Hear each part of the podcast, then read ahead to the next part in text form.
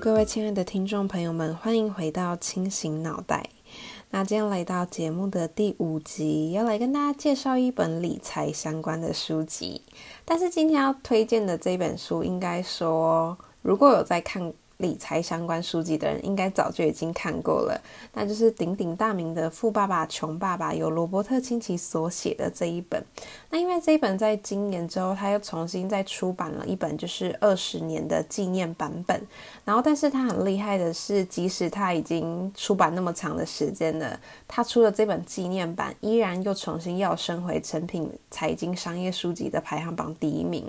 那这本书其实也早就在全球卖超过了四千万册。就是真的是一本，就是太多太多人都已经读过也看过的书。不过我想，因为就是理财的这些财务知识嘛，总是可以复习的，所以今天还是来跟大家分享一下。那因为这本书其实我在高中的时期就已经看过了，那当时确实蛮好的，建立了我一些基本的金钱观念。虽然说我并没有因此而致富，不过我想还有一大部分可能。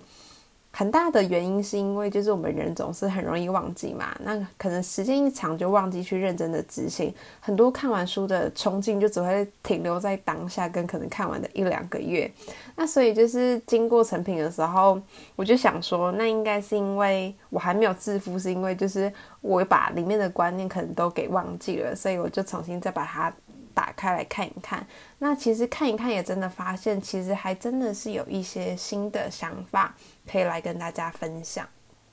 那在介绍这本书之前，想先给大家两个问题，可以一起来思考一下。第一个问题是，金钱对你的意义到底是什么？那第二个问题是，若你现在财富自由了，你还做不做现在的工作？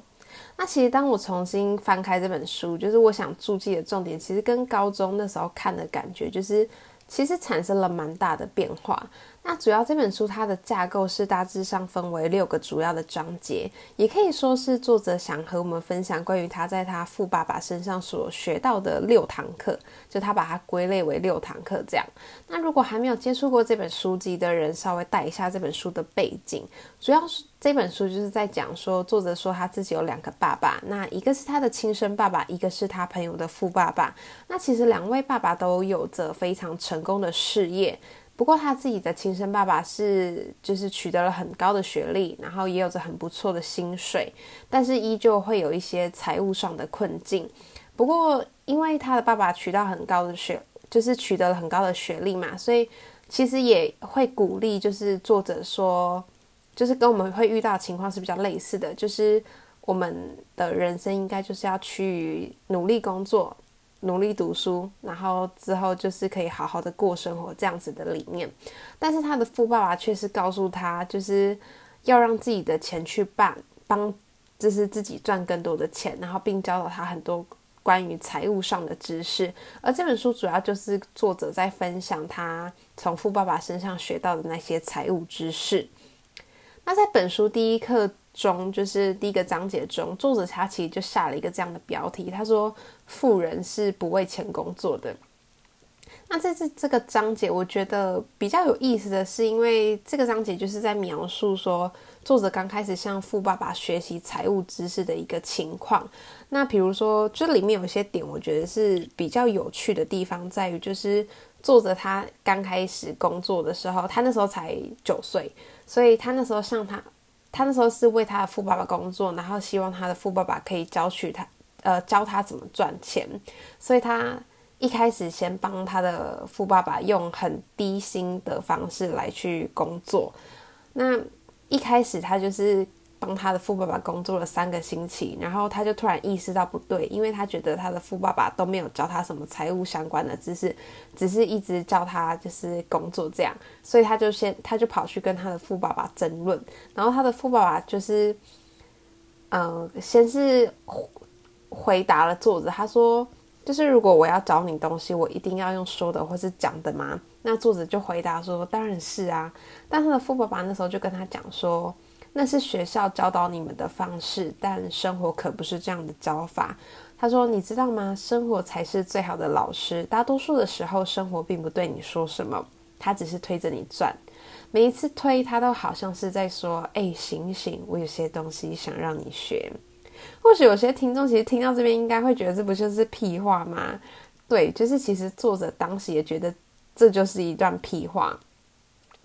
但是他也是继续跟他的富爸爸把话题接下去了。然后接着他的呃作者就跟他富爸爸就是呃争论关于他薪水这件事情，因为他觉得就算没有。提高就是，就算没有真的教到他的财务知识，那至少要实质上对他的薪水有所提升。那他的富爸爸先是，就是听到作者这个提问，他先是笑了笑，然后说作者跟他大部分的雇员都是这样。那如果最后薪水没有谈成，不是辞职就是离开。但即使这样离开，依旧无法逃脱对金钱上的困境。那富爸爸为了让作者更了解，所以他就像。作者开始就是作者提议的那样，开始喊价他的薪水。那最后就是在那个故事里面是讲到，他说一个小时就是富爸爸决定要给他五美元的金额。这边要注记一下，就是刚才前面有讲到，就是作者在当时为富爸爸工作的时候才九岁，就是一个小孩。那而且是在当时一九五零年代的美国，那时候多半成年人一般也是赚不到一小时五美元的。但其实就是最主要赚多少钱不是重点，而是这个章节主主要就是富爸爸想说的一点，就是说我们人的恐惧和贪婪之心。他说到就是为什么我们人会就是要努力工作，就是因为我们会有恐惧，因为人都会有恐惧感，所以没钱的恐惧就会让我们。去刺激我们不断的努力去工作。那当我们得到报酬时，这时候贪婪、贪婪或是欲望就会兴起。所以欲望跟贪婪又会让我们开始去想所有钱能够买到的东西。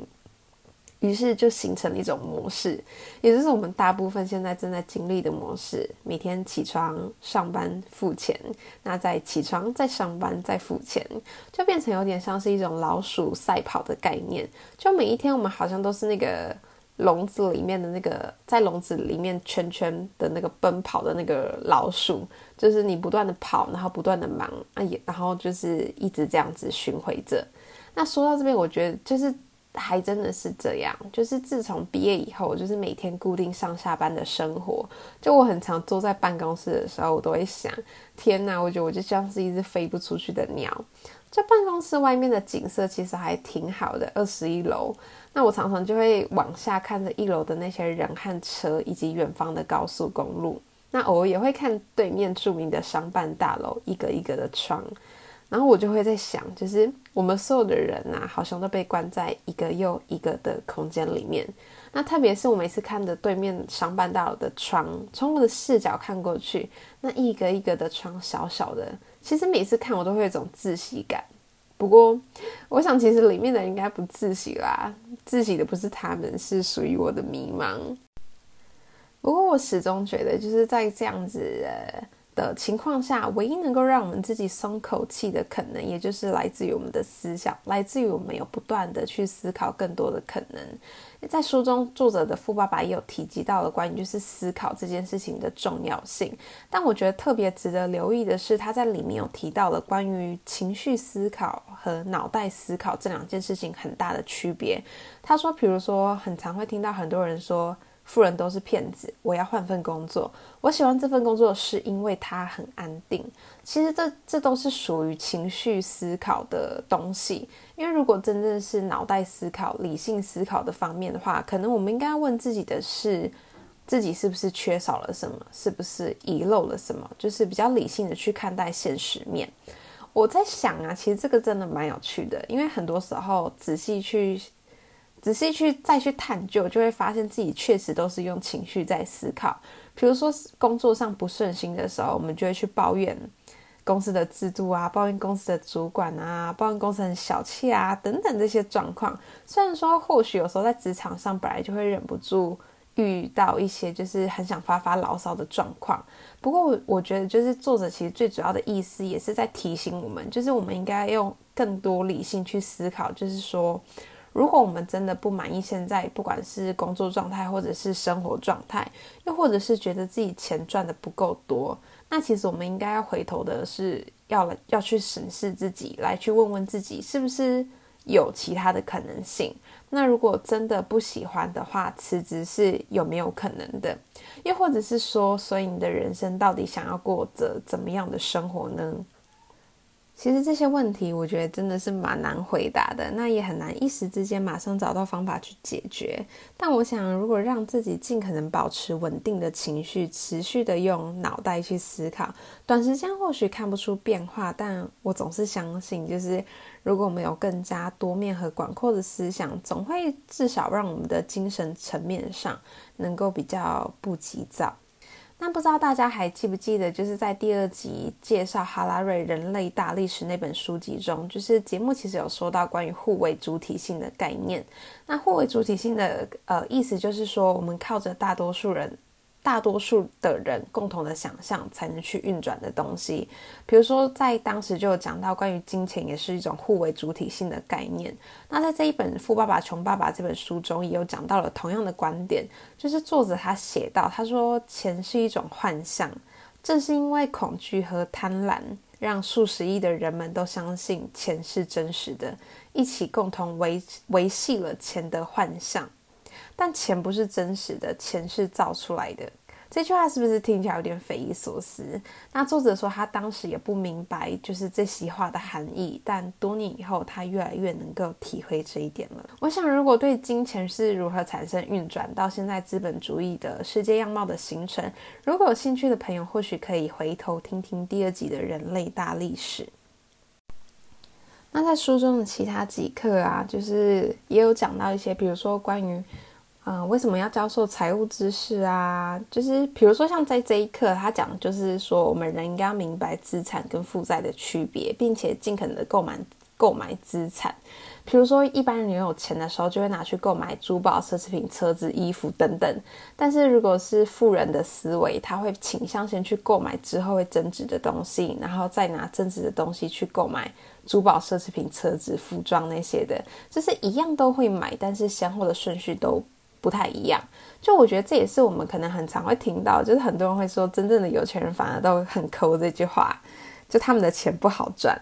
但我觉得换句话说啦，也是因为他们能够在消费时更加理性的运用，就知道自己为何花这笔钱出去。我觉得这才是他们能够变成真正有钱人的原因吧。我想。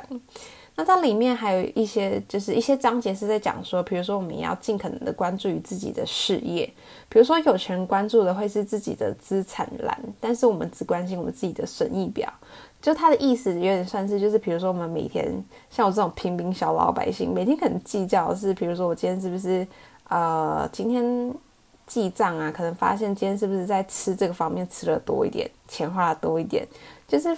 反而不是关注那个整体的东西，像有些人他可能就不在意他今天吃了多少，反正他的资产栏有在就是上涨就好了。不过这一个是我觉得算是比较大的课题了。那在里面有讲到一些，比如说关于税收的历史和一些公司的力量。那因为这本书就是主要的背景是用于美国嘛，所以跟台湾还是有一些些差距。不过主要的意思就是在提醒大家说，我们还是就是如果想赚钱的话，你想赚大钱的话，你就是还是要注意一下法律啊，建立公司可以减税之类的这些问题。那在呃里面章节中还有讲到一些就是。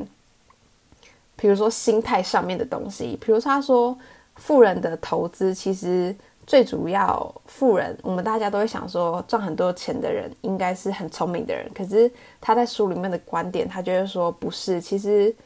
就是通常有钱人不一定是最聪明的，但他们都是最勇敢的，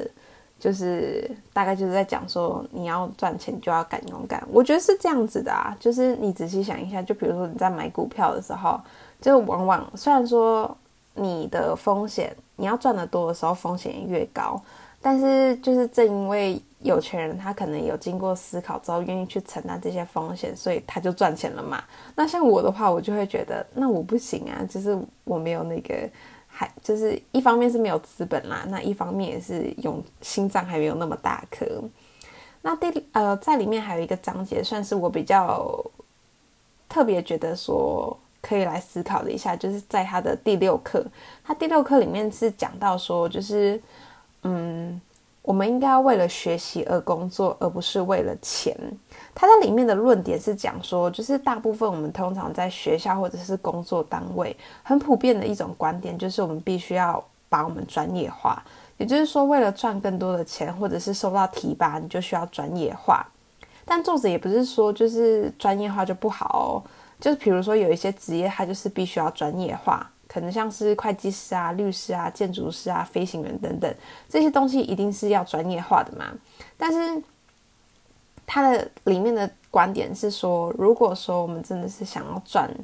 赚取到更多的财富的话，或许可以试试渗透法的概念。因为专业化的话，就代表你只有在一个领域拔尖嘛。但是如果渗透法的话，你就是变成每一样领域都如果都知道一点就足够的话，代表你可能就会比较活用。那你可能每个，比如说像贾博士好了，他可能不需要把苹果的所有东西都了解的很清楚，他只要有这个构想就好。他可以知道，比如说。技术层面一点点，商业层面一点点，那哪边层面多一点点，他就可以赚到更多的钱。就我觉得他渗透法有点算是这个概念，就是你不用真的一个东西要到很精，可是你每一个东西都要知道一点。不过我觉得其实渗透法这个理念，我是认同可以多方尝试，以及就是每个领域都知道一点这件事情。可是我觉得它渗透法，我觉得它。比较适用于就是真的对自己的人生和自我认认知都有着一定程度了解的人，我觉得他才适合用去去用渗透法。不然你假想一下，就是如果我们今天普通的人还不太清楚自己到底在干嘛的人，如果用渗透法的话，或许有时候幸运一点，搞不好就钻出了属于就是自己想要走的方向。但也有可能就是你真的是样样都钻一点，然后结果就花了很多时间都。还没有一个定点的感觉，我不知道哦。所以就是这边的论点倒是真的是有引发了我去思考，就是有来思考一段时间。那在这本书的最后，就是作者是把克服困难跟采取行动放在课堂最后来做描述，就是书里面的最后。几篇，那其实里面有趣的是，他也把就是为什么很多人看了书或是掌握了财务知识还不能拥有充裕的资产项目的原因列了出来哦，大家可以一起听听一下自己是不是有里面这几点。那第一点就是关于恐惧心理，第二点是愤世嫉俗，第三点就是懒惰，第四则是不良习惯，第五是自负。那里面我比较有印象的点就是关于愤世嫉俗这一点，它里面讲的概念，他说未经证实的怀疑和恐惧会产生愤世嫉俗者。他们抱怨现实，但成功者会去分析现实。也就是说，其实埋怨会让人的头脑受到蒙蒙蔽，但分析会使人心明眼亮，也就比较能够发现别人都忽视的机会。但我所以讲到这边，我觉得或许这是也有可能就是这几年情绪稳定相关的书籍都一直很畅销的原因吧。就可能大家对情绪这点、情绪稳定这一点都可能比较有体悟嘛。那我自己是觉得真的是这样，就是很长时候可能遇我们遇到可能工作上不顺心，或是生活上不顺心的时候，我们就很容易会有愤世嫉俗的情绪，然后就会用情绪去思考，就不会用我们的理性来去思考，就我们就会很常去忘记，就是为什么会遇，就是很忘记去思考说为什么会遇到这样的情况，都只是一昧的用自己情绪，然后去填满，就是。比如说，就会去怪罪环境啊，然后怪东怪西的啊。所以我自己读到这这个这个点的时候，我是有稍微再反省一下来，因为我觉得简单来就是简单思考，真的会发现，就是比如说在同样工作环境的时候，就是往往少抱怨的人，你都会比较想去接近他，因为大家生活都很不容易了嘛。所以其实我们都会想尽尽少尽可能的。少听到过多抱怨上的东西，还是会尽可能的希望，就是都会比较有一个积极的心态。我觉得其实有比较积极心态的时候，好像不管遇到什么事情的时候，其实都会觉得比较好过，就是心态上会比较舒服。所以我觉得，就是真的是还是要尽量减少，就是关于愤世嫉俗这一点。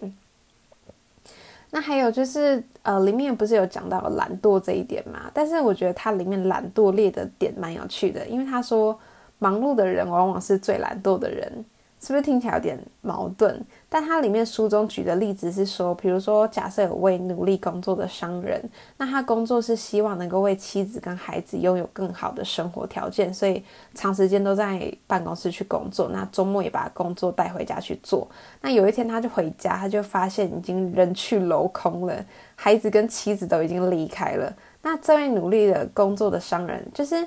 作者里面要讲的意思是说，他为什么会说忙碌的人是最懒惰的人，就是因为其实这个努力工作的商人，他一直知道自己跟自己的妻子之间有一些问题，但他却宁可去忙于工作，那也不愿意去尝试改变双方的关系。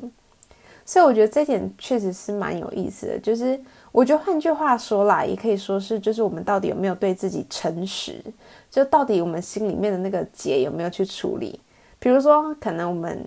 知道自己应该要去运动，那可能我们就会去找借口说：“哈，可是我下班都已经八点了，哈，可是我我等一下要跟朋友吃饭，哈，可是我晚餐怎么样怎么样？”就是我们会有很多的借口，可是其实这就是用我们假装忙碌来去逃避，就是比如说去逃避现实，或者是去包装我们的懒惰。我觉得就是是这个样子的。我觉得这个点算是就是。你是不是对自己有坦诚啦？然后跟你自自己是不是真的是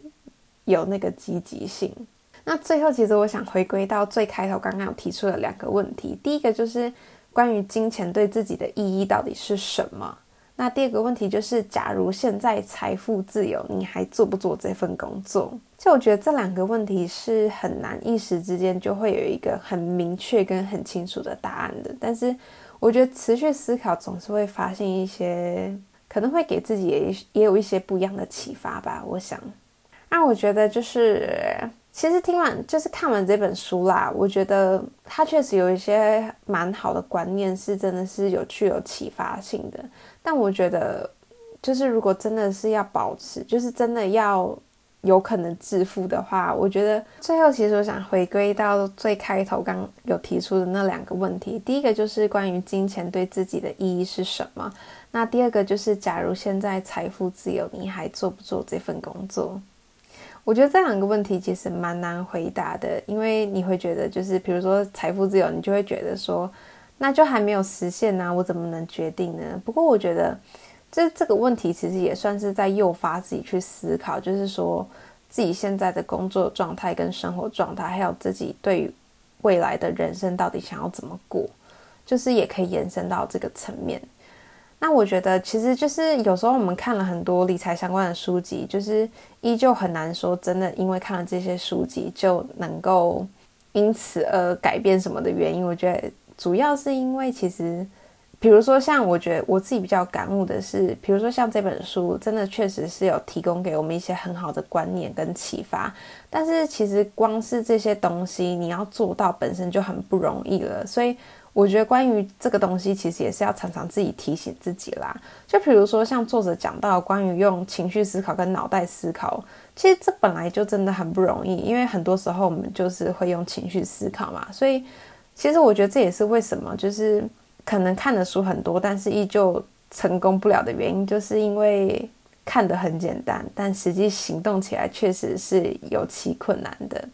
不过，我觉得不管怎么样，我觉得我们现在能够做到，就是比如说现在可能我们还是会很多借口啊，比如说觉得自己资金不足啊，或者是觉得什么环境不佳等等之类的。但是，我觉得这些都是可以去探究跟可以去讨论的点。确实是说，环境也会对我们的。生活或是工作产生影响，或者是比如说你的主管真的很机车，或是怎么样怎么样都会有影响。但是我觉得不管怎么样啦，就是看完这本书，我最大的想法还是说，就是我们真的不要放弃自己的独立的思考性。就是思考这件事情本身就很痛苦的，特别是如果还要用脑袋去思考，用理性去思考，就会更困难。但我觉得不管怎么样，我觉得看完这本书最大的收获还是说，就是。你要保有自己的想法，就我觉得这个点虽然说起来有点奇怪，但我觉得就是真正的就是世界上很厉害的人，不管是不是有钱人，或者是在某个领域特别杰出的人，我觉得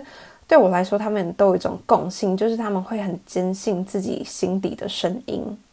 他们不会去畏惧别人的一些讽刺或嘲弄。比如说，比如说，你就是我我自己的呃经验是，比如说，当我很迷茫的时候，我曾经也会。觉得说我想要去问很多人的意见，然后我也会去网络上做一些什么关键词的搜寻，比如说什么好比迷茫怎么办？可是最搞笑的是，比如说有时候你在看完一百则那些东西，或许有些真的观点有把自己给启发到，可是其实实则上都比不过自己给自己的一则建议，就是自己真的有思考过，发现那个是属于自己想要的东西的那一则建议呀。不过，除了就是关于坚信自己的身，呃，坚信自己的想法以外啦，我觉得还有一部分就是要回归到作者对于这本书的总结，就是当我们思考出什么的时候，记得记得就是别忘了要克服困难，并且采取行动。因为其实有时候很难的，也是因为就是好不容易我们都想到一个点了，就是想到我们真的想要做什么的东西的时候，我们就会败在克服困难这一点，就会觉得啊好难哦，然后又不想做了。所以不管怎么样，就是采取行动，克服困难，这还是非常重要的事情。那希望今天的分享都能够对我们有一些小小的帮助。那也期待我们都能够更更加的清楚，就是自己到底想要过怎么样的人生。这个想要过怎么样的人生不太容易，但我觉得它很重要，是个很重要的问题。那我们的节目今天就分享到这边啦，我们不定时的再见喽，拜拜。